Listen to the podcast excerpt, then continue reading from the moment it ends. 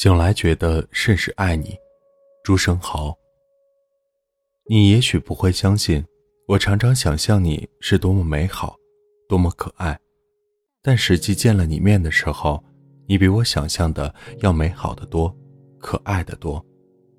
你不能说我这是说谎，因为如果不然的话，我满可以仅仅想意你自足，而不必那样渴望着想要见到你。不要愁老之将至，你老了也一定很可爱，而且。假如你老了十岁，我同样也老了十岁，世界也老了十岁，上帝也老了十岁，一切都是一样的。我只愿凭着一点灵感的相通，时时带给彼此以慰藉，像流行的光辉，照耀我疲惫的梦寐，永远存一个安慰，纵然在别离的时候。我一天一天明白你的平凡。同时，却一天一天愈更深切的爱你。你如同照镜子，你不会看得见你特别好的存在，但如果你走进我的心里来时，你一定知道自己是怎样好法。以前我最大的野心便是成为你的好朋友，现在我的野心便是希望这样的友谊能持续到死时。谢谢你给我一个等待。做人最好常在等待中，需是一个辽远的期望，不给你到达最后的终点，但是一天比一天更接近这目标。永远是渴望，不实现，也不摧毁。每发现新的欢喜是鼓舞，而不是完全的满足。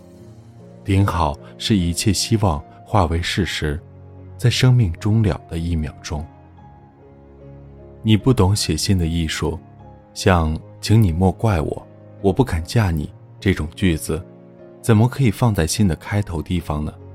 你试想一下，要是我这信偶尔被别人在旁边偷看见了，开头第一句便是这样的话，我要不要难为情？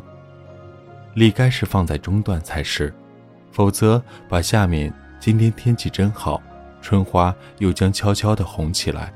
二句搬在头上做帽子，也很好。今天天气真好，春花又将悄悄地红起来。我没有什么意见，这样的句法一点意味都没有。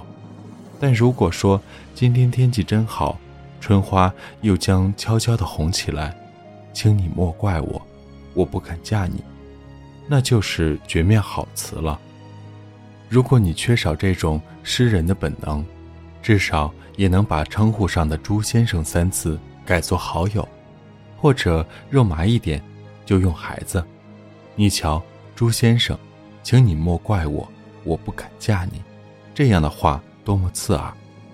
好友，请你莫怪我，我不肯嫁你，就给人一个好像含有不得不苦哀的印象了。虽然本身的意义实无二致，问题并不在于朱先生或好友的称呼上。而是，请你莫怪我。十个字，根本可以表示无情的拒绝和委婉的推辞两种意思。你该多读读《左传》。我并不愿意自拟为天才，实在天才要比平常人可怜得多。但觉得一个人如果有幸遇到一个倾心相交的好友，这友人实在比全世界可贵的多。如果我有希望。那我希望我们不死在同一空间，只死在同一时间。